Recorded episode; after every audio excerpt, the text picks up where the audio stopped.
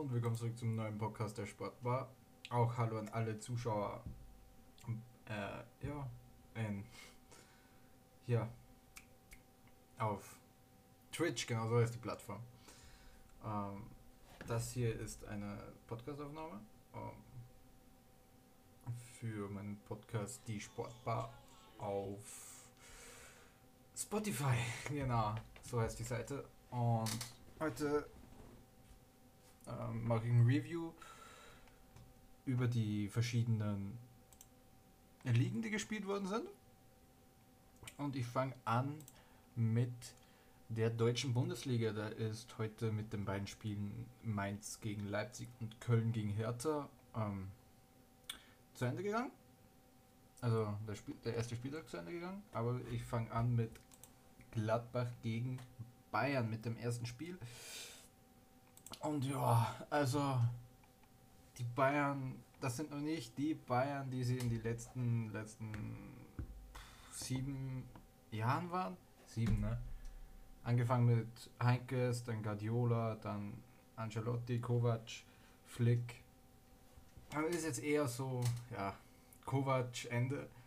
Oder ja, Kovac Ende kommt gut hin. ähm, Io Borussia Mönchengladbach auch mit einem neuen Trainer, mit Adi Hütter. Den haben sie geholt von Eintracht Frankfurt. Ist jetzt auch nicht so gut zu sprechen zu den meisten Bundesligisten, vor allem nicht zu Frankfurt. Und, aber das Spiel selber, ich habe es mir mit einem Kumpel angesehen und es war nicht gut. Also von Gladbach schon, von Bayern Seite nicht so gut und auch Marco Fritz, der leitende Schiedsrichter, kann sich ein bisschen was anhören ich kann leider keine ja, Highlights im Hintergrund, also, also im Bild sowieso nicht, aber auch nicht im Hintergrund, weil er es so bescheiden ist, wo man heutzutage noch alle alles sehen kann, ne? Also ich setze mich ein bisschen mehr auf. Um, ähm, ja, weil The Zone, Sky, Magenta Sport, Amazon, ja, whatever. Aber egal. Gehen wir rein. Also Gladbach spielt im 4-2-3-1 mit Jan Mentor, dem jungen Amerikaner Joe Scully, nicht Scully, Scully, ähm, auf der linken Verteidigerseite, Elvedi und Ginter in der Innenverteidigung wie immer. Stefan Leiner auf der rechten Verteidigerseite, Doppel 6 Neuhaus und Kramer, auf dem 10 Stindl, links Wolf, rechts Hermann und im Sturm Plea. Oh, danke für den Follow. Ähm, warte mal. Four, Four Graders. Danke für den Follow. Aber gehen wir weiter. Ja, genau. Player war vorne drin. Und bei den Bayern auf 4-2-3-1. Äh, Neuer im Tor natürlich. Davis Linksverteidiger. Süle Upamecano äh, in der Innenverteidigung. Upamecano neu. Der hat übrigens ein richtig Kackspiel gemacht, falls es keiner gesehen hat. Ähm, dann Stanisic, Rechtsverteidiger. Ein bisschen überraschend, dass er im Vorzug für Bonus bekam. Ja, Kim, Kimmich und Goretzka auf der Doppelsechs. Sané, Knabri rechts außen und links außen, Müller auf der 10 und vorne natürlich Lewandowski. So. Ein bisschen, bisschen angenehmer. So. Genau, erste Halbzeit war eigentlich, ja. Gladbach ist mega gut reingestartet. Hat schon gute Chancen gehabt hat sich auch belohnt dafür. Alassane in 10 Minute. 1 zu 0. Und beim Bayern ist eigentlich nichts wirklich ja, gut gelaufen, sage ich mal. Viel, viele Flanken, die irgendwo hingegangen sind. Da war das Angriffsspiel von Gladbach viel zielstrebiger und auch viel besser aufs Tor. Da muss man ganz einfach sagen. Gladbach war besser bis zur Ecke der 42. von Kimmich. Da ist natürlich Lewandowski da und Lewandowski kannst du nicht 90 Minuten ausschalten. Ob man es jetzt mit Bayern hält oder nicht, äh, das ist der beste Mittelstürmer der Welt momentan und ja, macht halt sein Tor in der 42. Das ist aber alles nicht der Rede wert. Ja? Das, was der Rede wert ist, sind die zwei Stile in der 82. Minute und in der 83. Minute. Beide Male Upamecano. Einmal war es, glaube ich, Blair und einmal Tyram, der eingewechselte Markus Tyram. Jo. Also, in der ersten Minute, also in der ersten Szene, in der 82. Minute, Ähm, kommt eine Flanke rein von rechts. Ich glaube, Player läuft in den. St nee, oder war Player dann noch am Feld? Nee, dann war es beides mal Tyram. Dann, also Tyram war am Feld, will in den Strafraum laufen, hinter dem Upamecano und er zieht und Upamecano zieht Tyram am Trikot und äh, fliegt. Also und ähm, Tyram fliegt im Strafraum. Ganz klarer Elfmeter für mich. Also ich bin jetzt kein Bayern-Hater, aber für mich ist das ein ganz klarer Elfer. Also für mich ist das auch gelb für Upamecano. Ja. Wurde nicht gegeben, wurde auch nicht vom Videoschiedsrichter ähm, ja, irgendwie beanstandet, dass man da sich das anguckt. Und dann auch in der 83. Minute. Eine Minute später, ja, Thuram läuft in den Strafraum. Hinter den Upamecano, der macht das richtig blöd. Der hat wirklich eine richtig schwache Partie gespielt. Legt nochmal Thuram und für mich nochmal Elfmeter verdächtig. Und für mich sind beide Dinge eigentlich ein Elfmeter. So kann man sagen, hat ja Gladbach in dem Spiel gegen die Bayern zwei Punkte verloren und Bayern hat einen Punkt gewonnen. Anders kann man es nicht sagen. Also Bayern, das, da kann man wirklich von Bayern Bonus sprechen. Und ich bin jemand, der eine gewisse Sympathie hat für Bayern München. Denn ich bin jetzt nicht so ein Typ, der sagt, ey, man muss jetzt Bayern hassen, nur weil sie, nur weil sie erfolgreich sind. Ja, ich mag Manchester City nicht, ich mag PSG nicht aus anderen Gründen, ja, weil die sich das, den Erfolg und das Geld nicht ehrlich erarbeitet haben, aber die Bayern, die sind dort nicht aus. So. Ähm, die sind nicht dort, weil irgendein neureicher Vollidiot investiert hat, sondern über Jahre hinweg. Und aber das war Bayern-Bonus. Das war auf jeden Fall hundertprozentiger Bayern-Bonus und Bayern-Dusel. Man muss es ganz einfach so sagen. Ja. Äh, Nagelsmann muss wirklich, ich weiß nicht, was der anstellen muss, dass Bayern wieder in die Spur kommt. Denn wenn sie so weitermachen, wen haben sie denn eigentlich als nächstes? Bayern hat Köln. Okay. Müsste eigentlich funktionieren, aber die müssen schauen, dass sie schnell in die Spur kommen. Und Marco Fritz, Alter, und wie gesagt, beide Szenen sind zwar sind auch re reviewed worden vom Videoschiedsrichter, aber nicht als wichtig empfunden worden. Wo beide Sachen für mich eigentlich ganz kleine Elfmeter sind. Aber naja. Ja. Dann gehe ich zu den Samstagspielen. Und da fange ich an mit dem Spiel VfL Wolfsburg gegen VfL Bochum. Ja, ich habe jetzt die äh, Einwechslungen nicht wirklich äh, als wichtiger äh, empfunden gerade, aber das mache ich auch nicht, denn wenn ich jetzt über jeden Wechsel spreche, der was nichts gebracht hat, dann sehe ich hier noch bis übermorgen. Das nächste Spiel ist dann Wolfsburg und Bochum. Apropos Wechsel, ja genau. Da wird ja morgen entschieden bei Wolfsburg, ob ähm, der Einspruch, den Preußen Münster eingelegt hat, zweck, äh, zwecks den sechs Wechseln im Pokalspiel. Ähm, könnte sein, dass Wolfsburg ja, draußen ist im Pokal und Preußen Münster in der zweiten Runde. und ja, in der Liga, die fangen genauso, fing genauso turbulent an für Wolfsburg gegen Bochum.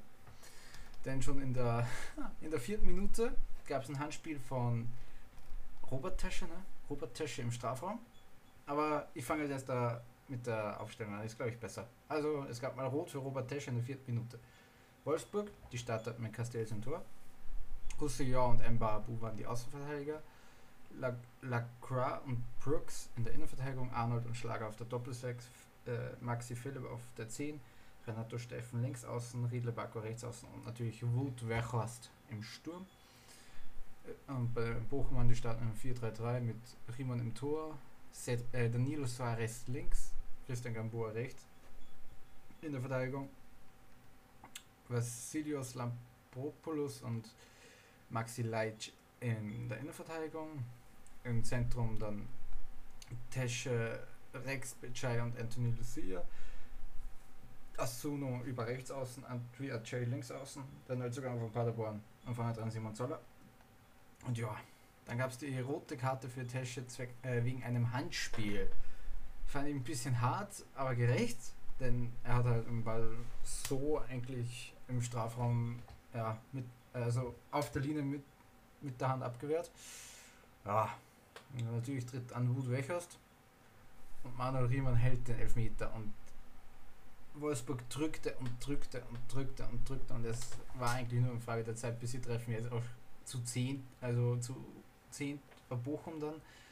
Und die mussten es halt irgendwie hinbringen, 86 Minuten zu 10 zu spielen und kein Tor zu kassieren, sie werden wahrscheinlich kein Tor schießen gegen Wolfsburg.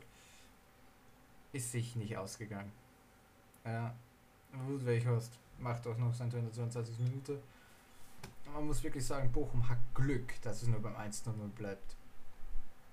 Und ja, kein guter Start für den Aufsteiger, aber wie gesagt, gegen Wolfsburg darfst du 1-0 verlieren, vor allem zu 10. Und vor allem nur 1 0 als Aufsteiger. Das passt schon. Dann gehen wir zum nächsten Spiel. Eigentlich auch ein Spiel, wo nicht wirklich viel passiert ist. Ja. Äh, Union Berlin gegen Leverkusen. Glaube ich, zwei. Ähm, nee, ich glaube, äh, Leverkusen spielt nicht international diese Saison, ne? Aber Union Berlin in der Conference League, glaube ich, müssen sie in die Quali. Ähm, ja, also Union Berlin startet in, in einem 3-4-1-2, Lut im Tor, auf der, in der Innenverteidigung Friedrich, Baumgartel und Knoche. Dann das, die äh, Viererkette im Mittelfeld, Tremmel, Haraguchi, Kedira und Gieselmann, Markus Ingwarzen auf der 10, Max Kruse und Aboni im Sturm.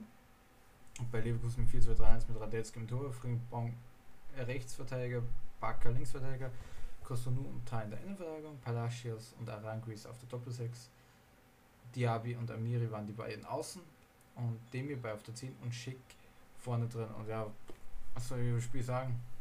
Das war 15 Minuten High-End-Fußball, in der siebten Minute drauf ähm, Tayo nie zum 1 für Union und musste Diaby legte dann fünf Minuten später für Leverkusen nach. Dann gab es gute Chancen für Le gute Chancen eigentlich auf beiden Seiten, muss man ganz ehrlich sagen. Aber keine Mannschaft, glaube ich, wollte dann auch so wirklich. Man hat auch bei beiden Mannschaften nur Probleme gesehen. Wie gesagt, erster Spieltag, da, da dürfen Probleme noch sein. Alles andere wäre ein bisschen schwach, muss man ganz einfach sagen. Aber am Ende bleibt es beim 1 zu 1. Und ja, beide Mannschaften können damit leben, glaube ich. Ja. Nächstes Spiel. VfB Stuttgart gegen die Spielvereinigung Kräuter für gegen den Aufsteiger. Und Stuttgart ist da drüber gefahren wie selten. Ja. Also, Stuttgart spielt im 3-4-2-1 mit Florian Müller im Tor, Waldemar Anton, Kempf und Mavropanos in der Innenverteidigung. Bruno Massimo und Sosa sind die beiden Außenbahnspieler, Karasor und Endo die Doppel-6, Mimowitz und Förster die Doppel-10 und al im Sturm. Ja. Und bei Gott führt im 3-5-2 Burcher im Tor, Hochmar, Bauer und Jung in der Innenverteidigung, Meyerhöfer und Itta die beiden Außenbahnspieler Seguin, Seufert und Green äh, im Zentrum und vorne drin Nielsen und Hürgota. Ja, was soll man sagen? Also das einzige, ja, was auf Stuttgart Seite schlecht gewesen ist, Karasor musste verletzt raus in der 9. Minute, da hat es Kreislaufprobleme oder so gegeben. Deswegen kam Philipp Clement und in der 69. Minute, äh, in der 65. Minute wurde Mohamed Sanko eingewechselt, musste dann vier Minuten später ausgewechselt werden der hat sich eine schwere, glaube ich, der hat Kreuzband und Innenband, glaube ich, gerissen. Der hat sich eine schwere, schwere Verletzung zugezogen. Gute Besserung an beide. Aber vom Spiel aus gesehen war das der perfekte Tag für Stuttgart. 5-1. Ja, war Taro End und Philipp Clement schon in der ersten, in der ersten Halbzeit. Dann legte Marc Oliver Kempf doppelt nach. Der ist jetzt äh, Mitführender der Torschützenliste, Marc Oliver Kempf. Noch Hamadi Al-Gadoui drauf. Insgesamt drei Kopfballtore. Und für Kräuter Fürth traf zum ersten Mal seit über acht Jahren Bundesliga-Abstinenz Jamie Leveling eingewechselt worden. Und oh, in der 93. Minute halt nur noch Ergebniskosmetik. Und man muss halt echt sagen, Stuttgart hat einen super Start erwischt. In dieser Saison schon 6-0 gegen äh, Dynamo Berlin im Cup. Und die nehmen den Schwung voll mit, obwohl sie auch, man muss es einfach so sagen, ähm, sehr, sehr äh, minimiert sind. Kein ähm, äh, Kalajdzic, kein Waman Giduka, auch wenn er nicht mehr so heißt, kein, kein Silas, besser gesagt. Also da ist schon ein bisschen, ja, Probleme. Probleme im Kader, aber da sieht man gar nichts davon. Jetzt hat man noch mehr Probleme, noch ein Mittelstürmer weg mit Mohamed Sanko. Jetzt könnte bald sein, dass Philipp Klemet anfängt oder Darko Chulinov. Aber wenn man sich auch die Bank ansieht, da ist nicht mehr viel Platz. Man muss ganz ehrlich sagen, sehr, sehr jung, die Bank. Und ja, bei Kräuter ist genau das Gegenteil. Man äh, fliegt raus im, im, Pokal gegen Babelsberg im Elfmeterschießen. Und jetzt kriegt man gleich so auf die Fresse am ersten Spieltag. Das ist natürlich das, was man erwarten muss, aber ungefähr nicht erwarten will. Und auch nicht in dieser Höhe erwarten muss. Denn wenn das Spiel 3-1 ausgeht, ja, aber 5-1 gegen Stuttgart, der die eine solide letzte Saison gespielt haben, ist das schon echt hart. Kräuter Fürth muss nächste Runde gegen Bielefeld zu Hause. Das kann, das kann doch was werden. Und gegen wen muss hier Stuttgart, Stuttgart gegen Leipzig am Freitag. Uh, uh, uh, Top-Spiel. Jo, dann kommen wir zum nächsten Spiel. Augsburg-Hoffenheim. Da Hoffenheim später aber doch dann aufgetreten mit drei Toren in den letzten 10 Minuten. Äh, ja, Augsburg begann, begann im 4-2-3-1 mit Gikiewicz, Tor Iago links und Gummi rechts, Verteidiger Uduka und Rauvaleo in der Innenverteidigung, Dorsch und Meurer auf der Doppel-6, Jensen auf der 10, Hahn rechts außen, Vargas links außen und Irlechner im Sturm.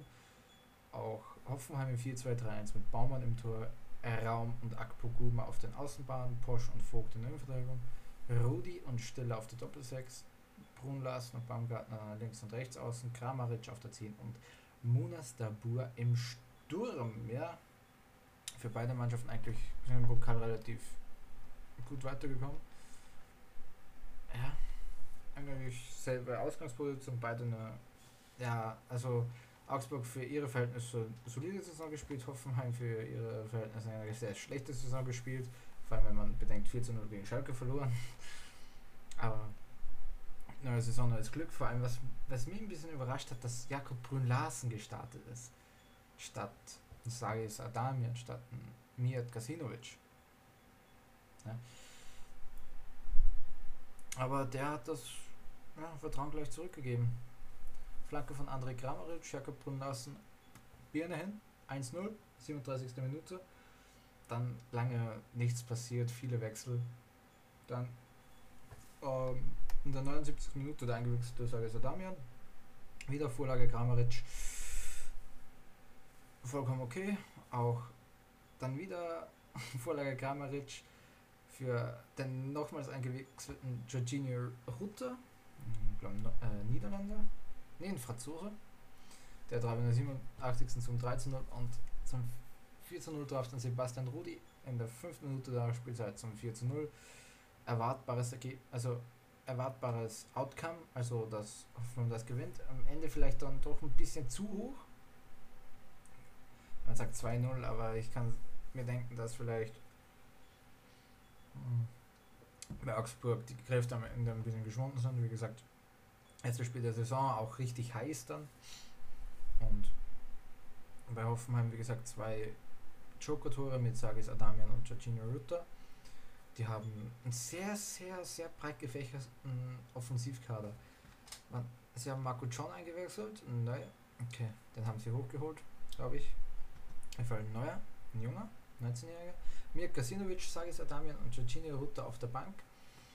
Und mit Baumgartner, Kramaric, Dabur und Jakob Lassen auch vier, äh, vier starke Offensive, wo davon drei, glaube ich, auch Mittelstürmer spielen können. Also sehr, sehr starkes sehr, sehr starke Offensiv offensive Belegung. In der Verteidigung ist dafür ein bisschen knapp. Oder generell Verteidigerseite, ne? Denn Akpoguma, Vogt, Posch, Raum, das waren die vier Verteidiger, die von Anfang an gespielt haben. Und mit Melario Bogade hat man nur einen gelernten Verteidiger mitgehabt. Aber wie gesagt, das soll so sein Null, äh, äh, weiße Weste vor Oliver Baumann, den ewigen.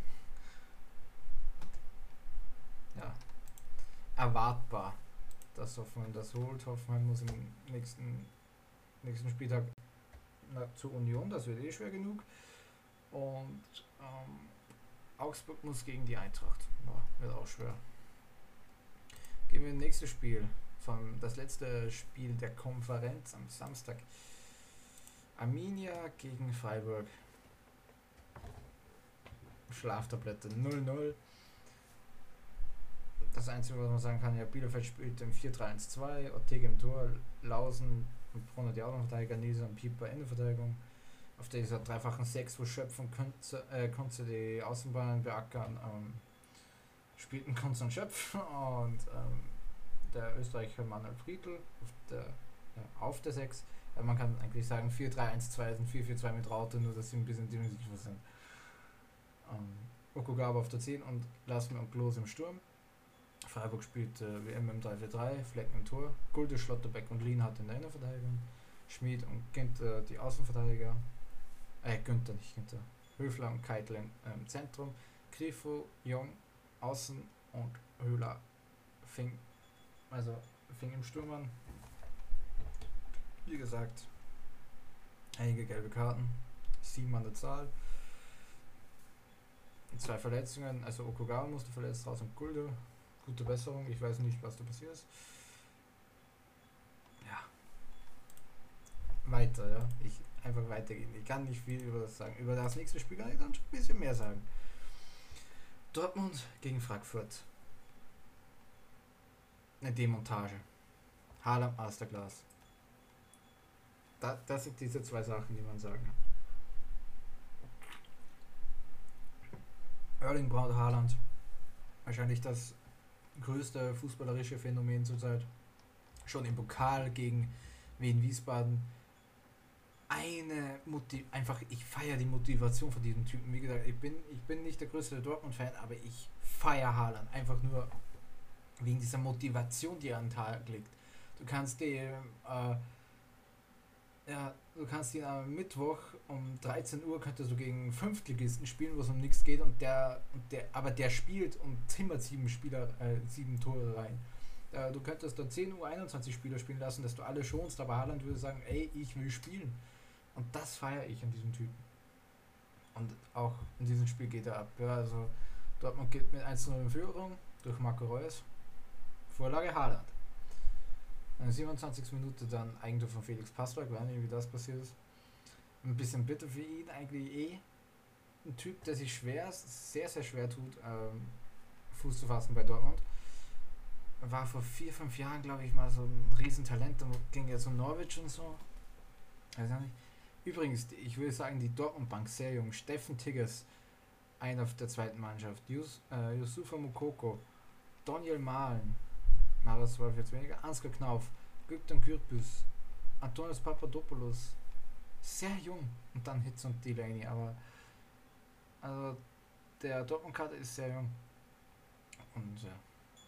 Bei Frankfurt die übrigen Verdächtigen, wie gesagt, Neuzugang Bohrer im Kader, Rückkehr der Costa, und sonst eigentlich ja, Barcock vielleicht von Anfang an. Armin Jonas wurde gar nicht eingewechselt, weil ich gar nicht verstehen kann. Der spielt, also für, meines Erachtens eigentlich von Anfang an spielen. Ah, Torgen Hazard.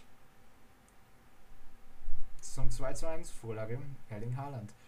Dann in der 34 Minute traf auch der Brecher mit dem Babyface, der, der behinderte Spitzname, den es gibt. Entschuldigung, ich distanziere mich davon, der dümmste Spitzname, den es gibt. Ähm, ja. Dann Giovanni Reina in der 58. Minute zum 4 zu 1 Vorlage Erling Haaland und in der 70. Minute Erling Haaland zum 5 zu 1. Nur zwei Tore von Haaland, äh, schon, schon sehr schwach, ne?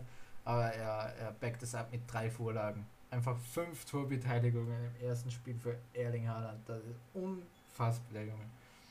Dass der, dass der eingewechselte Jens-Peter Hauge dann in der 86. Minute noch ein Tor macht für, für äh, Frankfurt. Dann eigentlich auch, auch scheißegal, man muss einfach so sagen. Äh, ich halte aber viel von Jens-Peter Hauge. Ähm, der hat gut gespielt bei AC Milan, ist jetzt verliehen zu Frankfurt und kann da wirklich viel schaffen. Wenn er von Anfang an spielen will, aber irgendwie Oliver Glasner, der war schon bei, beim Lask in Österreich sehr komisch und er macht so komisch weiter. Warum man Jonas einen Hauge nicht spielen lässt, verstehe ich halt irgendwie nicht. Ja. Und Haaland. Haaland Masterclass. Was anderes kann man dazu nicht sagen. Das ist Haaland Masterclass. Und Witzel ma äh, macht den Innenverteidiger. LOL. Ja, dass der das kann. Ich dachte, der wäre äh, ein bisschen offensiver. Also er ist ein Sechser natürlich, aber ich dachte, er wäre ein offensiver Sechser. Aber er hat auch gesagt, sein Vorbild ist Gattuso. Also von dem her glaubt, der kann defensiv alles machen. Ja. Dortmund muss am nächsten Spieltag auswärts in Freiburg ist machbar und Frankfurt genau gegen Augsburg. Dann kommen wir zu den Sonntagsspielen.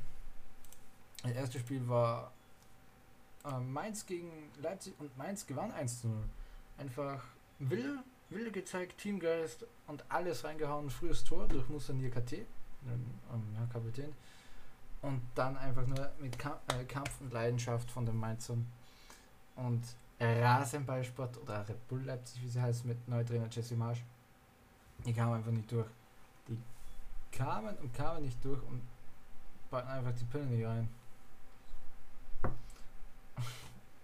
Neuzugang Silva, der was die Tore schießen sollte, wo sie ja die größten Probleme hatten eigentlich auf der Stürmerposition.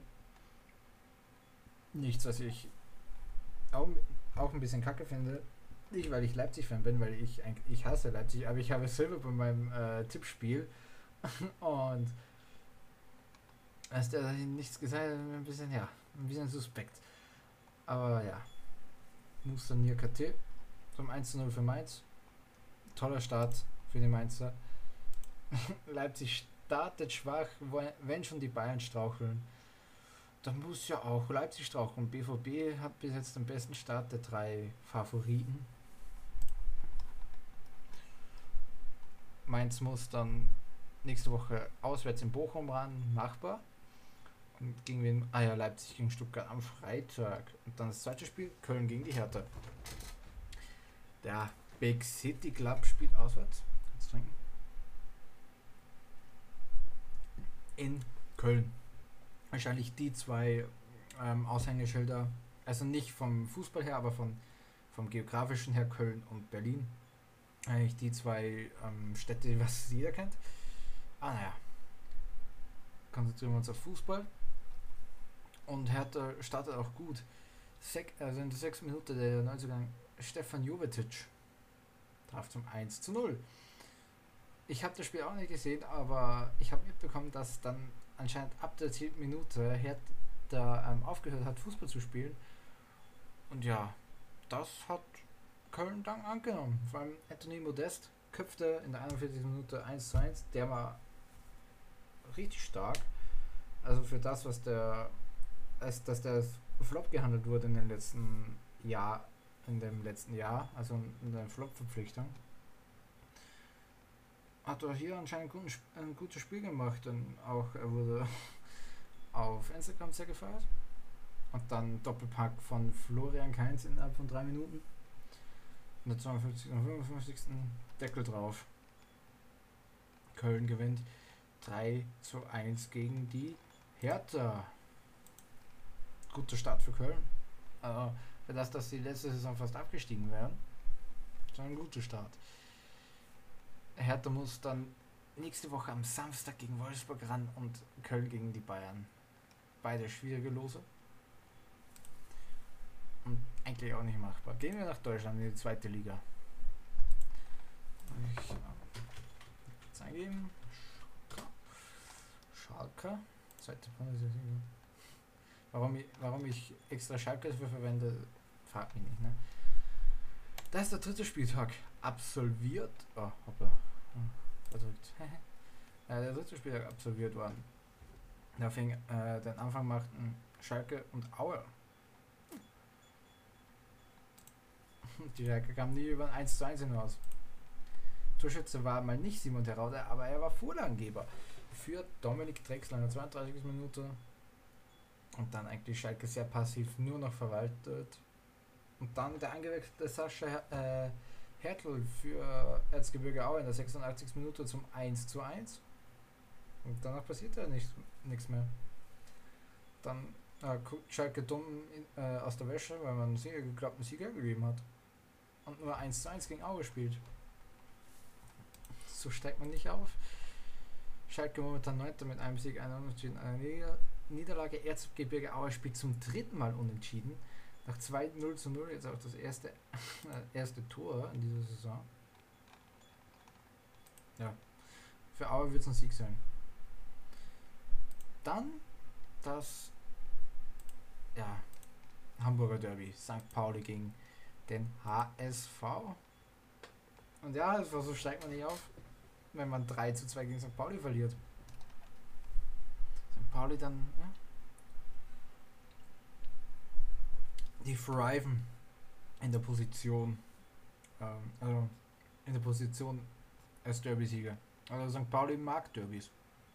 Der HSV eher nicht so. Auch St. Pauli besser gestartet. Finn Ole Becker brachte es in der 27 Minuten Führung. Aber dann noch eigentlich, was meistens immer Gutes oben ist. Ein äh, Anschlusstreffer noch knapp vor der Halbzeit von Sonny Kittel zum 1 zu 1. Ähm, aber dann Doppelschlag kurz äh, nacheinander von Simon Makenjok in der 56. und 58. Minute. Der äh, große Stürmer aus, aus Dänemark mit seinen ersten Saisontoren. Finn Olebeck auch übrigens mit seinem ersten. Und dann schau, musst halt wieder nachlaufen, ne? Weil das ist das gleiche Problem, wie es ähm, äh, Hertha hatte. Ne? Du kriegst zwei Tore in drei Minuten, äh, gleich nach der Pause an der 52. und 55. wie es bei Hertha war. Weiß nicht, wie das geschieht. Kommst dann erst wieder so in den Rhythmus rein, musst aber ja auf einmal zwei Tore aufholen. Genauso war es auch bei, bei HSV in der 56. und 58. Also gleich zweimal hintereinander den äh, Schicksals Schicksalsschlag. Und dann musste ich erst wieder finden. In der 77. Minute hat dann Robert Glatzel auch das Tor, das Tor gefunden. Hilft aber nichts. Ähm,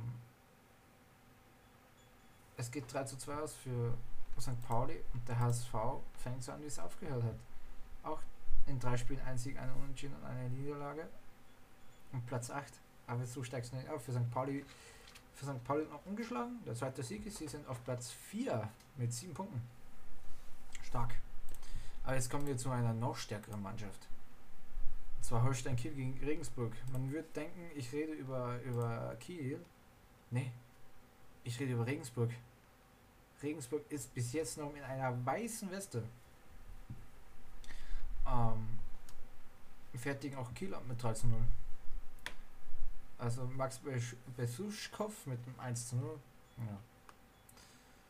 Ähm, war eine Frage der Zeit, bis das passiert, muss man ganz ehrlich sagen.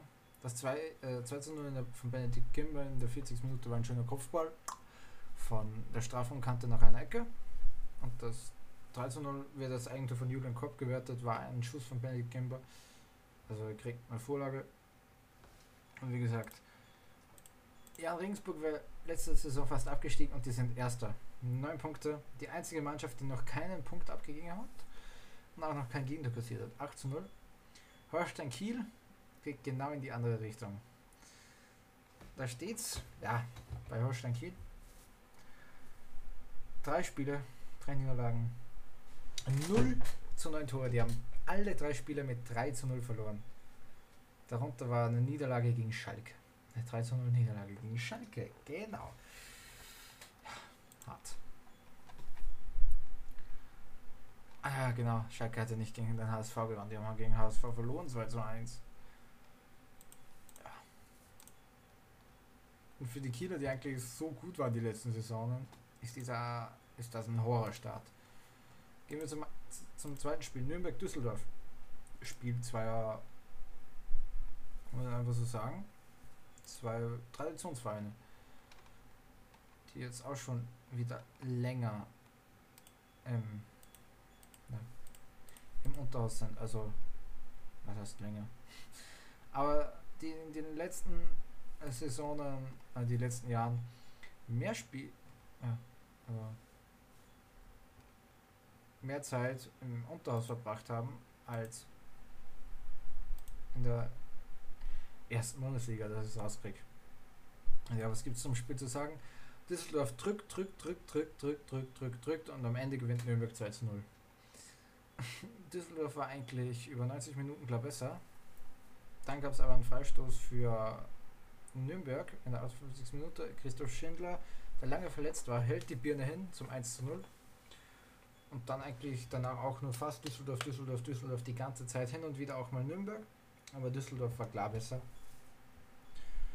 Dann wurde Erik Schuranov eingewechselt und gefault in der 8 Minute der Nachspielzeit. Enrico Valentino, der Kapitän, tritt an zum Elfmeter und macht das 2 zu 0. Es gibt Leute, die würden sagen unverdient, aber für mich gibt es das Wort unverdient im Fußball nicht. Es gibt keinen unverdienten Sieger im Fußball, dann am Ende gewinnt der, der die meisten Tore schießt. Und wenn du kein Tor geschossen hast, hast du es dir auch nicht verdient zu gewinnen. Ganz einfach. Ja, muss ich nicht sagen. Nürnberg jetzt äh, momentan auf Rang 6. Das war der, sie sind noch umgeschlagen, aber das war der erste Sieg. Zwei Unentschieden hat man vor verbuchen können. Steht auf Rang 6. Für Düsseldorf war es die zweite Niederlage in Folge. Äh, äh, am ersten Spieltag ja noch gewonnen, dann eine Niederlage gegen Bremen und dann jetzt diese Niederlage. Man steht auf Rang 14 mit drei Zählern. Dann kommen wir zum Spiel Sandhausen gegen Karlsruhe. Karlsruhe war eigentlich bis dorthin die Mannschaft, ja. Also die haben sehr gut gespielt in den ersten zwei, in den, in den ersten zwei Spieltagen. Aber gegen Sandhausen, in einem kleinen Derby, ähm, ist wirklich nicht viel gegangen. Sandha für Sandhausen war es übrigens der erste Punkt, denn es ging 0 zu 0 aus, das Spiel. Sandhausen immer noch ohne Tor, aber mit Punkt. Und die haben auch sehr gut gespielt, haben gut gegengehalten gegen Karlsruhe, hatten selber sehr viele, sehr, äh, sehr viele Chancen, einige Chancen aber Gersbeck war auf dem Posten, aber genauso bei Sandhausen Treves. Also Treves hat eigentlich den Punkt am Ende für ähm, Sandhausen festgehalten. Die können sich wirklich freuen. Die haben das gut gemacht. Äh, Karlsruhe natürlich ist für die ein bisschen bitter. Ganz einfach, wenn du zwei Spiele, äh, zwei Spiele hintereinander siegst gegen bessere Mannschaften und dann 0 zu 0 machst gegen eine Mannschaft, die noch kein Tor geschossen hat, ist ein bisschen bitter. Ja, aber wie gesagt, Karlsruhe auf Platz 3, zwei Spiele, ein Sieg. Äh, drei Spiele, zwei Siege, ein Unentschieden, so. Sieben Punkte. Sandhausen ist auf Rang 16 gefallen, ja. 0 zu 5 Tore, aber ein Punktchen. Ein Pünktchen auf dem Konto. Ah, dann kommen wir noch ähm, zum Abendspiel am Samstag. Das war SG Dynamo Dresden, der Aufsteiger, gegen Hannover 96. Und ja, Dresden auch on a row. On a row. Gehen da rein und schlagen Hannover. Hannover jetzt mit der zweiten Niederlage gegen Aufsteiger. Torschützen waren Christoph Daferner in der 47. Minute, war schon sein dritter Saisontreffer, der ist gut drauf. Und dann noch Sebastian, der eingewechselte Sebastian Meiner 82 Minuten per Kopf. Dresden macht mehrere Anstalten, äh, eine gute Saison zu spielen. Man ist nämlich auf Rang 2 mit zwei Siegen und einem Unentschieden. Äh, hat aber das gleiche Torverhältnis wie Karlsruhe. Also steht man eigentlich exekut auf Rang 2. Hannover hat ja erst ein Pünktchen und auch ein Tor geschossen gegen Bremen am ersten Spieltag war das. Und dann ähm, drei Buden kassiert gegen äh, Rostock und jetzt zwei gegen Dresden. Und man steht auf Rang 15 mit einem Zieler. Das Einzige, was, was sie rettet, nicht auf einem momentanen Abstiegsplatz zu stehen, ist ganz einfach ein Tor. Ah, und Dresden, wen haben die als nächstes eigentlich? Dresden hat als nächstes Hansa Rostock, uh, Aufsteigerduell, und Hannover hat Heidenheim, oh, wird auch nicht. Ja äh, nicht leicht. Fortuna Düsseldorf übrigens äh, hat Kiel, das wird auch witzig. Ähm, St. Pauli hat Paderborn auswärts. Jan Regensburg gegen Schalke. Oh, oh, oh, oh. Arme Schalke. Regensburg kann jetzt noch, noch mal absahen. Der HSV muss gegen Darmstadt übrigens. Erzgebirge Aue gegen Sandhausen. Und Nürnberg auswärts gegen Ingolstadt. Das sind die Spieltage für die nächste Woche. Jetzt gehen wir aber zu den Sonntagsspielen. Da gab es zwei sehr große Überraschungen.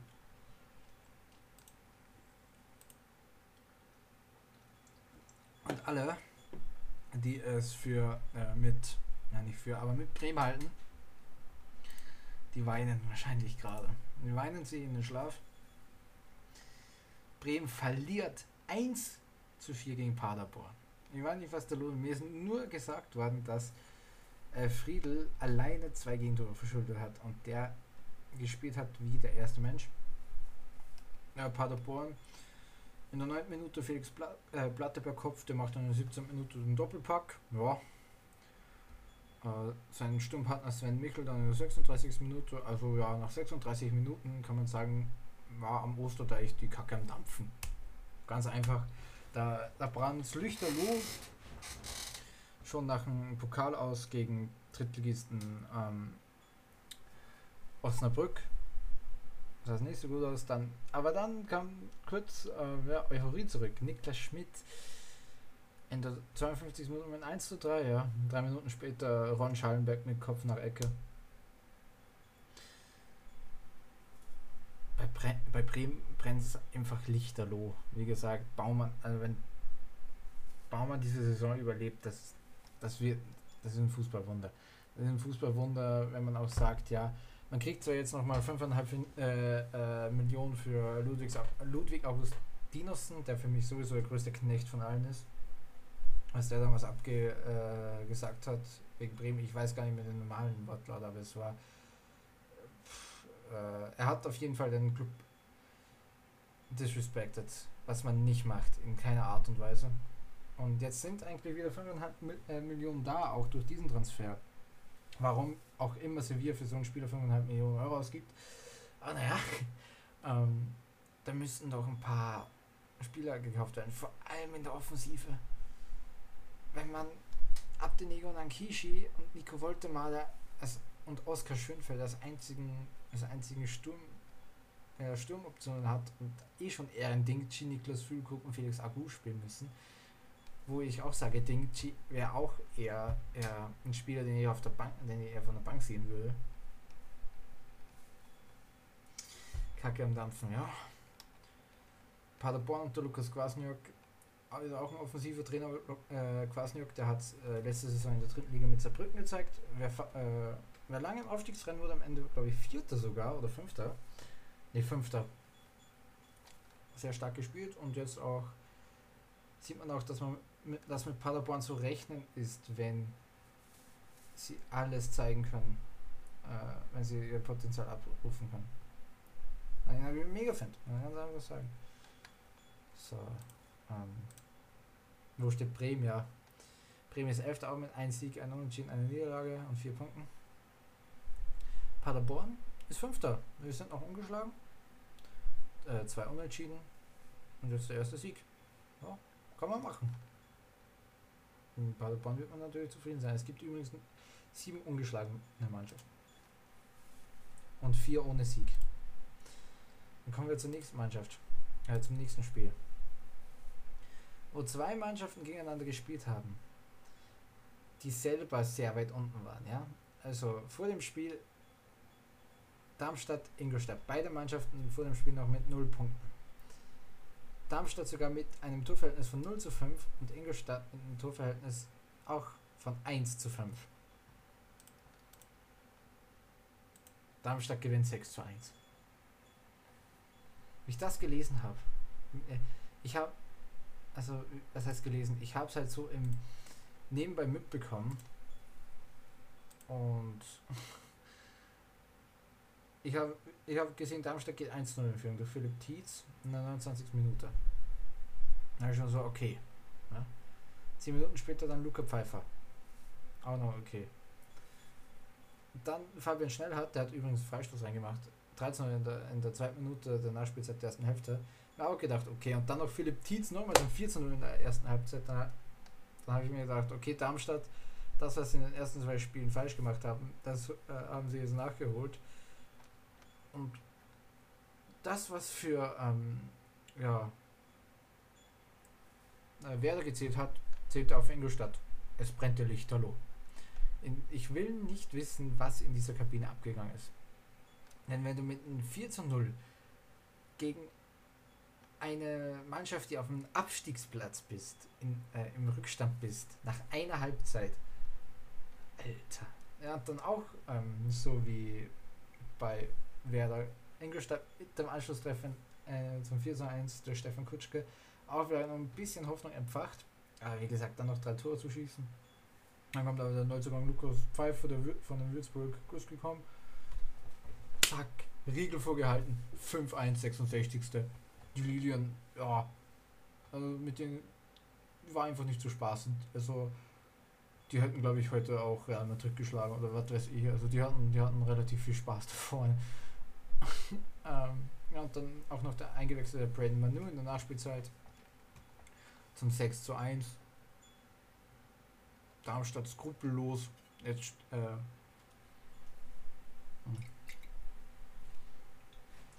haben sie auch das, ähm, das Torverhältnis auf, ja, ohne, also auf 0 gebracht. Wieder äh, zurück zum Start. Ja, ähm, Darmstadt ein bisschen viel Start, auch natürlich auch schon im Pokal draußen. Und das alles damit weggemacht. Ja, gehen wir zum letzten Spiel dieses Tages. Das war nicht so ähm, ereignisreich, aber trotzdem nicht schlecht. Ja, 1 zu 1 zwischen Heidenheim und Hansa Rostock. Hansa Rostock spielt äh, ein bisschen schon so relativ solide. Ich muss es ganz einfach so sagen. Rostock spielt sehr, sehr, sehr stark. In der ersten Halbzeit ist in dem Spiel gar nichts passiert wenn man sagt, in den anderen zwei Spielen sind insgesamt miteinander sieben Tore gefallen in der ersten Halbzeit, war diese zweite Halbzeit, äh, erste Halbzeit in diesem Spiel sehr, sehr ereignislos. Dann traf aber Tim Kleindienst, äh, 68 Minuten zu Heidenheim.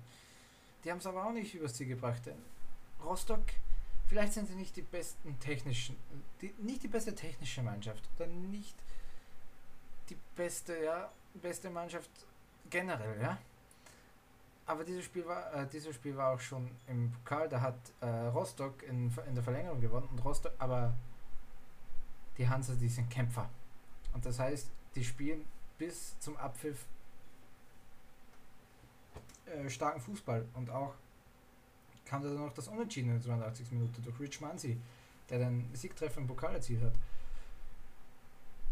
Das Spiel geht 1 zu 1 aus. Ende wird sich Heidenheim ein bisschen ärgern für Rostock ist die Saison gut gestartet. Ne? Also der Heidenheim steht auf Platz 7, ein Sieg, zwei Unentschieden, 5 Punkte. Ja, solide. Rostock ist auf, mit Schalke auf Platz 9, ein Sieg, ein Unentschieden, eine Niederlage und gleiches Torverhältnis wie Schalke. Rostock und Heidenheim können damit, zu, können damit zufrieden sein. Die restlichen Mannschaften, also Bremen muss auswärts äh, nach Karlsruhe, oh mein Gott, das wird schwer genug. Heidenheim äh, muss nach Hannover, wird auch schwer genug.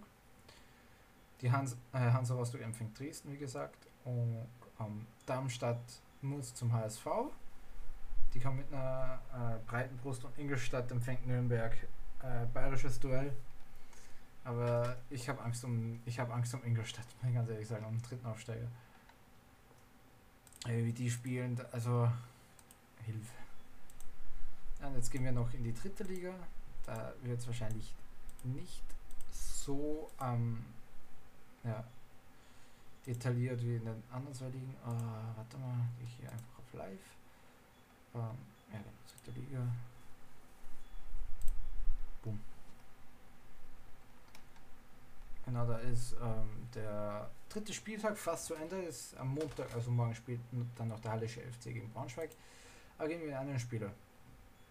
Am Freitag spielte der SC Freiburg 2 gegen Borussia Dortmund 2. Das Stadion war, äh, wir haben eine Halbzeit gesehen, das Stadion war gut gefüllt für, für ein Spiel zwischen äh, von zwei zweiten Mannschaften. Ja, Dortmund schlägt Freiburg mit 5 zu 2. Dortmund auch jetzt momentan auf dem Aufstiegsplatz, Tabellenzweiter. Freiburg auf 15. Schade, also für äh, äh, Freiburg traf äh, Kevin Schade zweimal, so wie auch das Spiel wahrscheinlich ist. Schade, dass man das 5 zu 2 verloren hat. Also er traf zum 1, äh, 1 zu 0 und zum zwischenzeitlichen 2 zu 3. Bei Dortmund Marco Pasalic äh, in der äh, 1 zu 1 in der 14. Dann in der 16. Timo Bornemann und in der 22. Richmond Tachi. Also der Rückstand in der 12. Minute war sofort, also nach 4 Minuten eigentlich schon wieder zunichte. Also nach 4 Minuten war das Spiel gedreht. Dann in der 34. Kevin Schade, also 2 zu 3 in der ersten Halbzeit. Sehr gut abgegangen. Der Neuzugang von ähm, SC Verl, Berkantas, in der, in der 59. Minute zum 2 zu 4. Und da war dann eigentlich klar. Und dann der eingewechselte Sebral Magrekis, der Lette, ähm, zum 2 zu 5 Endstand in der 95. Minute. Dann äh, 1860 gegen Türkgücü. 1860 im, im Pokal weitergekommen gegen Darmstadt. Äh, Türkgücü ist äh, rausgefallen gegen Union. Ja, also 1860 kann ja von einer guten, äh, da, auch das Spiel vorher, das war ein Spiel zwei Aufsteiger. Ah, 1860 kann auf eine gute ähm, dritte Ligasaison zurückblicken. Sie wurden Vierter. Türkgücü war im Mittelfeld irgendwo.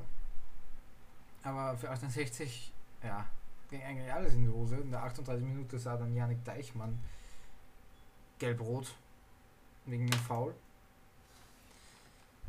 Und das, aber Türkgücü brauchte lange, um das auszunutzen. Hatten viele Chancen, einen richtigen Chancenwucher und dann erst in der 60. Minute durch Sercan Sarare gegangen. Sascha Mölders 19 Minuten später mit, mit dem 1 zu 1. Für Türkgücü wäre mehr drin gewesen.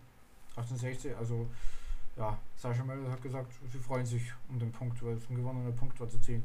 Kann ich verstehen. War mehr drin gewesen in dem Derby. Dann das nächste Spiel war Osnabrück gegen Wien Wiesbaden. Wien Wiesbaden auch eine gute Mannschaft der letzten Saison wurden Sechster. Osnabrück ja abgestiegen. Spiel stand lange 0 zu 0. Eigentlich nicht viel passiert. Dann aber wurde in der äh, 65. Minute Sascha Mockenhaupt, der Kapitän, und auch der auch viel auf Twitch unterwegs ist, das weiß ich, ähm, für, äh, ausgetauscht für Florian Carstens. Ja? Und der traf in der dritten Minute der Nachspielzeit zum 1 zu 0 für Wien Wiesbaden. Und ja, das war der Endstand. Ein, Innen ein Innenverteidiger rettet Wiesbaden dieses Spiel. Ja. Aber Brücksche äh, schon ein bisschen dumm aus der Wäsche, die sind jetzt 12. Wien Wiesbaden auf 7. Dann spielt TSV Havelse gegen Magdeburg. Havelse bis jetzt, glaube ich, alles verloren. Äh, und Magdeburg, ja, gut, also gut die Saison beendet letzte Saison mit dem neuen Trainer damals Christian Tütz und auch gut angefangen. Diese Saison ging auch äh, in der 36 Minute mit 1 zu 0 in Führung durch Konrad Krempicki oder Krempicki, keine Ahnung. Das war auch der Endstand der ersten Hälfte. Ah, in der ersten Hälfte holte sich auch übrigens äh, Finn Lakenmacher von Havelse gelb-rot innerhalb von drei Minuten. Er ist durch einen Foul und dann sah er gelb-rot durch eine Schwalbe. Das ist sowas, ey, da spielst du länger nicht mehr in der Startelf. Er ist zwar 21, aber wenn du dir einen Platzverweis holst durch eine Schwalbe, ist das dumm. Bei mir würdest du da jetzt, äh, du wieder ein bisschen mehr dafür leisten, müsstest du, äh, müsstest du dafür einwechseln und dann einen Doppelpack erzielen oder so, dass du wieder mal von Anfang an starten dürftest. Ah naja, ich bin nicht Trainer von Havelse, das muss Rüdiger Ziel ähm, entscheiden. Also nächste, nächste Woche kann er eh nicht auf ihn zurückgreifen, aber muss er schauen, ja. Aber in der 48. Minute traf dann Yannick Jeschke per Kopf zum 1 zu 1 für Also auf einmal wieder alles offen. Dann aber Magdeburg in der 85. Minute Barisch Artik mit einem Füßchen äh, per Elfmeter zum 2 zu 1. Und dann gewechselte Kai Brünker auch nochmal zum auch noch mal mit einem Elfmeter zum 3 zu 1 Endstand. Ah, Magdeburg auf Rang 3, Havels auf 20. Magdeburg wird sehr, sehr, sehr, sehr, sehr zufrieden sein bis jetzt mit dieser Saison. Havelse, ja, eigentlich das das, was man erwarten konnte.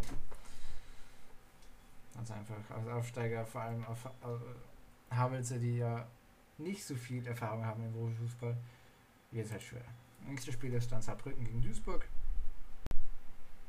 Kurz noch mehr so, ja, Julian Günther Schmidt minus Guras innerhalb von 8 Minuten in der 27. und 35. zwei Tore. Davor nicht viel passiert, danach nicht wirklich viel passiert. Ja. Saarbrücken geben den Sieg nach Hause. Dann ähm, Zwickau gegen Meppen. Da ging Zwickau in Führung durch einen Kopfball von Marc Schickerer nach Ecke von Patrick Göbel. Und in der 59. Minute glich Meppen aus. Christoph Hemlein zum 1 zu 1 und Meppen, die ja eigentlich abgestiegen werden letzte Saison, was eigentlich witzige Story ist, wären eigentlich abgestiegen sportlich, aber da Uerdingen die ähm, Lizenz bekommen hat, sind sie drin geblieben.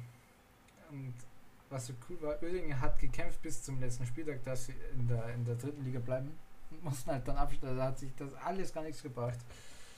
Und die sind momentan sehr am Sack. Da habe ich gesehen, die haben in der Regionalliga äh, sechs Buben bekommen. Also sie haben 6 zu 0 verloren. Hart. Aber ja, Mappen geht ein bisschen besser. Dann gehen wir zum nächsten Spiel. SC Werl gegen Viktoria Köln und wie sich Werl hält, das ist für mich unfassbar. Köln ging aber in Führung durch Yusuf Amin. Er macht das ein zweites Saisontor. Aber dann in der 29. Minute Kasim Rabic 1-1. Cyril Akono per Kopf in der 34. Minute zum 2 schon Führung. Und dann Werl noch, noch mal durch Akono in der 52. Minute zum 3-1. Der kam von Lübeck, vom Absteiger. Und Werl ist jetzt Vierter. Man hätte letzte Saison gedacht, Fixabsteiger. Auch diese Saison haben sie wieder dazu, werden sie wieder dazu hören. Also zu den Leuten, die schreien. Aber es ist nicht so laut wie in der letzten Saison. Denn in der letzten Saison sind sie auch in den Top 10. Ich glaube, siebte wurden sie am Ende. Die haben sehr stark gespielt und jetzt auch noch wieder sehr stark. Viktoria Köln war letzte Saison auch Mittelfeld. Bisschen abgeflacht dann am Ende der Saison. Jetzt steht man momentan auf, auf einem Abstiegsplatz, auf Rang 17. Die Saison ist bis jetzt noch nicht so gelaufen. Okay, dann kommen wir zum nächsten Spiel. Auch der, der vierte Aufsteiger Viktoria Berlin gegen Kaiserslautern. Viktoria Berlin, Tabellenführer, die spielen auch eine Riesensaison bis jetzt. Björn Jopek, dritte Minute, dann Tolcay Sigerci, der Bruder von Tolga. Falcao, nein, nicht der von äh, Monaco und Jan Yilmaz in der 84. Minute zum 4 zu 0. Kaiserslautern muss wieder wahrscheinlich mit im Abstiegskampf ähm, mitmischen. Viktoria Berlin will momentan einen Durchmarsch machen von der, äh, von der vierten Liga in die erste, äh, in die zweite. Aber mal sehen, wann sie denn das erste Mal wieder auf den Deckel kriegen. Dann noch ähm, auch am Sonntag noch Waldhof Mannheim gegen Absteiger Würzburger Kickers.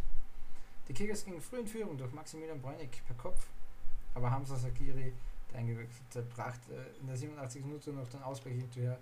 Beide Mannschaften noch nicht gut gestartet. Erster, also Platz 14 für Mannheim, 16. für Würzburg. Wie sieht es momentan in der Tabelle eigentlich aus? Ja. Also zwei Aufsteiger mit Viktoria Berlin und Dortmund und Dortmund 2 auf 1 und 2. Dann Magdeburg auf 3, Ferl auf 4, Saarbrücken 5, 1860 auf 6, Wien Wiesbaden 7, Hallischer SV auf 8. Die können aber noch ähm, nach vorstoßen, weil sie ja noch gegen Braunschweig spielen. Äh, Map auf 9. Die sind äh, ihresgleichen auch Landespokal Niedersachsen-Sieger. SC Freiburg 2 ist Meister Regionalliga Südwest. Borussia Dortmund 2 ist Meister Regionalliga West. Viktoria Berlin ist Meister Regionalliga Nordost, wie wir nur gesagt haben, denn da steht dann daneben dabei. Genau, also Duisburg dann 10., Türkgücü 11., Osnabrück 12., Zwickau 13., Waldhof Mannheim 14., 15. SC Freiburg 2, Würzburg 16. und auf den Abstiegsrang momentan Viktoria Berlin. Eintracht Braunschweig, die können aber bis auf Rang 9 verstoßen, mindestens, oder bis auf Rang 10 mindestens, äh, weil sie ja, morgen noch spielen gegen den Hallische FC. Kaiserslautern auf 19 und Havelse äh, Schlusslicht auf Platz 20 mit noch keinem bekommenen Punkt. Dann gibt es auch noch ein, Nachholspiel zwischen Osnabrück und ähm, MSV Duisburg. Das wird am Mittwoch ausgetragen, am 18.8. dann könnte Duisburg auch noch äh, auf Rang 5 kommen und ähm, Osnabrück für Osnabrück sieht das gleiche. Am nächsten Spieltag spielt, also am Freitag spielt dann Viktoria Berlin gegen Hallische FC. Es wird schwer für Hallische FC, Viktoria Berlin, weiß nicht, ob sie da diesen Lauf stoppen können. Dann Dortmund 2 gegen Saarbrücken, Braunschweig, Zwickau, Magdeburg, Duisburg, Kaiserslautern gegen 1860, Viktoria Köln gegen Waldorf Mannheim und Meppen gegen Werl und am Sonntag Würzburger Kickers gegen Osnabrück, Wiesbaden gegen Havelse und Türkische München gegen Freiburg 2. Jetzt will ich noch ein bisschen den internationalen Fußball ankreiden. Ich bin ja aus Österreich, deswegen nehme ich die österreichische erste Liga mit. Da gewann Salzburg knapp gegen äh, Admira mit 1 zu 0. Ein bisschen glücklich. Admira hätte eigentlich ein Tor bekommen müssen, was vom VAR nicht überprüft worden ist, das abgepfiffen wurde, was kein Foul war von mich. Dann hat ähm, auch Admira einen Elfmeter nicht bekommen, wo der VAR sie auch nie eingeschaltet hat. Im Gegenzug machte Salzburg dann das 1 zu 0 durch äh, Junior Damu und gewann auch 1 zu 0. Genauso knapp wie letzte, äh, letzte Woche gegen die Austria. Admira muss dann auswärts gegen die noch strauchelnden, äh, gegen den noch strauchelnden WRC. Salzburg muss gegen Aufsteiger Austria Klagenfurt. Ah, super. Hartberg und Ried trennen sich 1 zu 1. Ried äh, ging in Führung durch Konstantin Reiner und ja, Hartberg glich aus durch Sascha Horvath. Ja. Ah ja, übrigens, Admiras Achter, ein Sieg, ein Unentschieden, zwei Niederlagen, vier Punkte, können zufrieden sein. Salzburg startet natürlich von oben vier Spiele für Siege, aber noch nicht so souverän, finde ich. Ja, und das Hartberg Ried. Hartberg ist auf Rang 7, auch ein Sieg, ein Unentschieden, zwei Niederlagen. Aber der Sieg war, äh, das sind halt ja, eine 4 zu 3 Niederlage gegen Austria Klagenfurt dabei, aber auch ein 2 zu 0 Sieg gegen Rapid. Also man weiß noch nicht, wo man wirklich steht, glaube ich. Und Ried, die können zufrieden sein. Zwei Siege, ein Unentschieden, eine Niederlage, sind auf Rang 3 mit 7 Punkten. Dann nächstes Spiel. Der WAC gegen die WSG aus Tirol. Und, ja, der WAC. Wieder haben wir nicht geschissen. Tirol geht in Führung durch Fabian Koch. Dann Taiparibo. Aber man muss auch dazu sagen, der WAC bekam einen Elfmeter nicht. Ihnen eigentlich klar einen zugesprochen hätte sollen. Oder wie er schon wieder einen Fehler gemacht hat.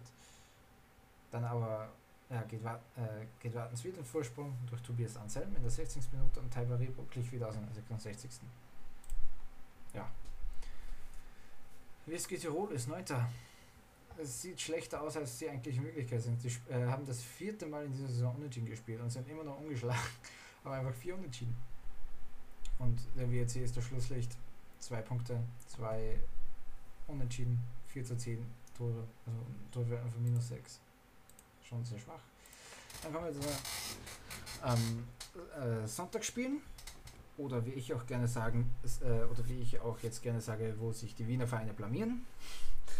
Denn Rapid gewann mit einer sehr, sehr schwachen Leistung gegen Altach 2 zu 1. Man ging zwar in Führung durch einen Freistoßtor von Marco Krul, aber Daniel Nussbaumer äh, glich dann auch in der 82. Minute und dann Ateneo Hugh per Elfmeter in der 91. der extra Pieler zum 2 zu 1. Ähm, ja, bitter in Anführungszeichen für Rapid, aber die haben halt nichts mehr gemacht dann. Und dann stehst du mal auf Rang 10. Ein Tor, Unentschieden und zwei Niederlagen. Das wird witzig am Donnerstag gegen Luhansk ne? in der Europa League Quali. Und Altach, ja, die sind jetzt Vierter. Zwei Siege, zwei Niederlagen. Sechs Punkte. Die können sich freuen. Die haben schon einen Sieg gefeiert. Dann, ja, Lask verliert gegen die Übermannschaft SK Sturm, meine Mannschaft. Was soll man sagen? Äh, wie, Sturm moment, wie Sturm das macht momentan, das, das feiere ich einfach. Gegen Alltag letzter Spieltag, wo man ja, eigentlich 9 zu, 9 zu 0 gewinnen kann am Ende und dann nur 3 zu 1 ausgeht. Ein bisschen bitter, aber das Spiel war eher so wie gegen den WRC am zweiten Spieltag.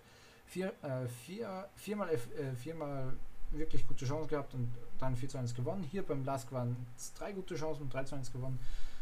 Calvin Yeboah Masterclass beim ersten in der 66. Minute, wo er ähm, Marsic aussehen lassen. Also der hat den Marsic wirklich in die Schule geschickt. Dann ähm, Manfred Zachary in der 83. Minute sein erstes Tor. Für Sturm war noch ein einfaches, einfach rübergelegt dann von Niangbo. Äh, vom Neuzugang. Dann Peter Milcher mit einem Distanzschuss zum 2 zu 1. Da der Last nochmal Euphorie verfacht. Aber in der 94. Minute dann Mandro Zakaria mit dem äh, Doppelpack ein schönes Tor. Ein schöner Alleingang. Äh, 3 zu 1 Sieg. Ja. Der Last ist momentan 5. Ein Sieg, 2 Unentschieden, eine Niederlage.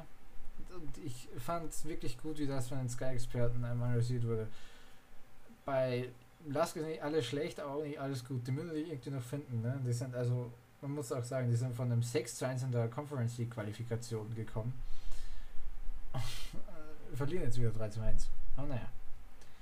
Sturm Graz hingegen, Platz 2, 9 Punkte, 3 zu 1. Ähm, also drei Siege, eine Niederlage. Die müssen jetzt auch die Europa League Quali gegen Enes Mura, gegen den slowenischen Meister. Und im nächsten Spieltag muss der Lass gegen Hartberg hartnäckig, hartnäckige Auf, äh, Aufgabe und die und Sturm muss gegen die etwas ja kaputte Austria. Die, apropos kaputte Austria, die spielte 1 zu 1 gegen Austria Klagenfurt, obwohl sie einen Chancen plus hatte, also die Austria müsste, hätte das Spiel eigentlich gewinnen müssen. Am Ende ging es 1 zu 1 aus durch ein Tor, äh, Kopfballtor von Thorsten Mara und ein Kopfballtor von Johannes Handel, von zwei Innenverteidiger. Chlor Amanda sah in der 93. Minute glatt rot und für mich auch absolut verdient. Ey, Gerd Bröll, also der, der Kommentator, ist, ist auch der größte Knecht, den es äh, gibt, Alter, was der für eine Scheiße zusammengelabert hat. Aber für mich war das rot. Und da gibt es auch keine Diskussion, ey. Georg Teigl kann sich in dieser Situation den Fuß brechen. Aber auch in mehreren, äh, in mehreren Aktionen wäre das möglich gewesen. Also Johannes Hahn hat auch viel abbekommen. Ja. Die Austria, zwei, äh, zwei Punkte nach vier Spielen. Man steht auf Rang 11 durch das bessere Torverhältnis gegen den WRC. Man muss dann gegen Sturm. Undankbar. Und der Aufsteiger Klagenfurt ist auf Rang 6, ein Sieg, zwei Unentschieden, eine Liga, AG 5 Punkte, man muss gegen Salzburg. Können sie sich wahrscheinlich von dem Platz verabschieden. Ja, aber die spielen bis jetzt gut. Ja, jetzt will ich noch schnell nach England gehen, weil da hat die Saison auch angefangen. Gehe also erst mit Arsenal. Ja. Ich als äh, Arsenal-Fan, ähm, also als Sympathisant der Gunners, ist das schon ein bisschen peinlich. Gegen Aufsteiger Brentford gewinnt man sang und klang, also verliert man sang und klanglos und hochverdient 2 zu 0. Torschützen waren Sergi Canios und Christian Nögert. Christian Nögert. Also, ich glaube, es ist selten was äh, verdienter gewesen als diese Niederlage für Arsenal. Dann ähm, gehen wir zum Samstag und da hat Manchester United gezeigt, sie haben Bock gegen äh, Leeds United, gegen eine gute Mannschaft der letzten Saison. Ja, Menu 5 zu 1 gegen Leeds United gewonnen. Bruno Fernandes, 30. Minute. 52. Mason Greenwood. 54. Bruno Fernandes. 60. Bruno Fernandes. 68. Fred. Dazwischen äh, das 1 zu 1 von Luke Ayling in der 49. Minute. Natürlich hört sich, oder Bruno Fernandes, sage ich jetzt, Bruno Fernandes, ähm, hört sich da jetzt an, das Matchwinner mit seinen drei Toren. Aber es ist eigentlich Paul Pogba. Vier Assists von Paul Pogba, der hat ja richtig Bock. Der zeigt einfach, hey, ich will hier äh, bei Manchester United bleiben, jetzt spielen sie auch Champions League. Vizemeister geworden, ne, glaube ich, sind sie. Die haben Bock. Und lachen auch von der Tabellenspitze. Das zweite Spiel war Burnley gegen Brighton. Das gewann Brighton mit 2 zu 1, fand ich ähm, sehr beeindruckend. Denn Burnley führte schon äh, von der zweiten Minute weg mit 1 zu 0. Dann aber innerhalb von 5 Minuten, in der 73. und 78. 78. Neil Morpay und Alex McAllister und dann noch ähm, Chelsea gegen Crystal Palace. Chelsea gewann 3 zu 0 nach dem Sieg im Supercup gegen Villarreal. Super Bounceback. Äh, Marcos Alonso, Kristen Pulisic und Trevor Chaluba. Ganz easy eigentlich. Everton gewann 3 zu 1 gegen Southampton. Man ging zwar in Rückstand äh, durch Adam Armstrong, aber dann Richarlison, Abdullah Ducouré und Dominic Calvert-Lewin für Everton. Haben sie es geholt mit Neutrainer Rafa Benitez. Leicester gegen Wolverhampton. Leicester gewann 1-0 durch Jamie Vardy. Der ging zu den Wolverhampton-Fans und machte den uh, Wolfs, ein, Wolfsru äh, Wolfslaut, ja. Das war mega geil, ist auch getrennt. Ja, Jamie Vardy, ein cooler Typ einfach. Aber ein nice Typ. Und hat mit Leicester auch jetzt ein, und hat jetzt wieder ein Tor geschossen und Leicester hat einen guten Typen. Watford Aufsteiger gewann gegen Aston Villa mit 3 zu 2. Waren äh, 3 zu 0 in Führung durch Emmanuel Dennis, Ismail Assar und äh, Kusho Hernandez oder wenn ich spricht C-U-C-H-O. Ja. Aston Villa kam dann noch zurück in der 70. durch John McGinn und einen Elfmeter von Danny Ings in der 97. Ja, schon ist Grealish nicht da, schon geht nichts mehr bei Aston Villa.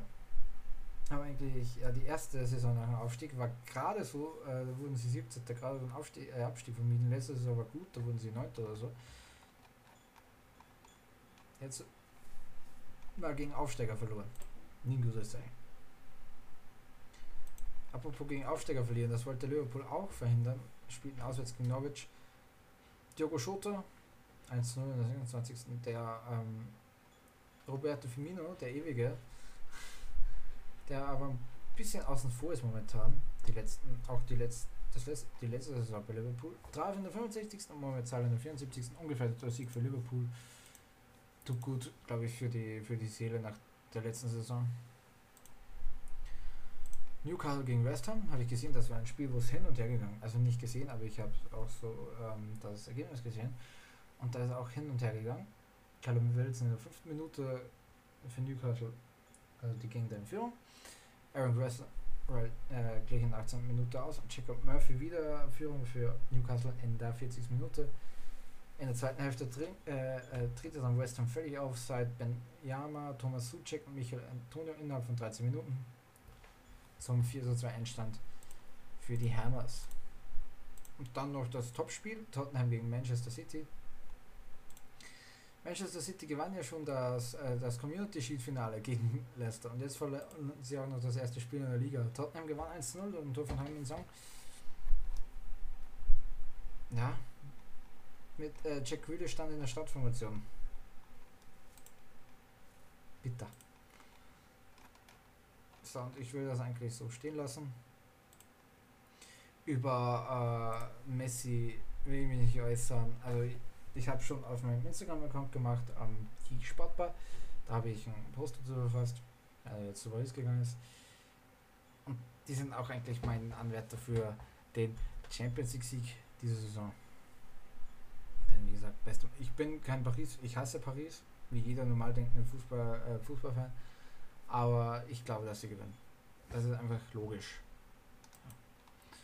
Dann bedanke ich mich viel, vielmal fürs Zuschauen und Zuhören. Danke für alle, die neu dazugekommen sind auf Twitch. Und danke an alle meine Hörer auf Spotify. Und auf das äh, würde ich sagen, bis zum nächsten Mal bei der Sport mit eurem Host Lukas. Ciao.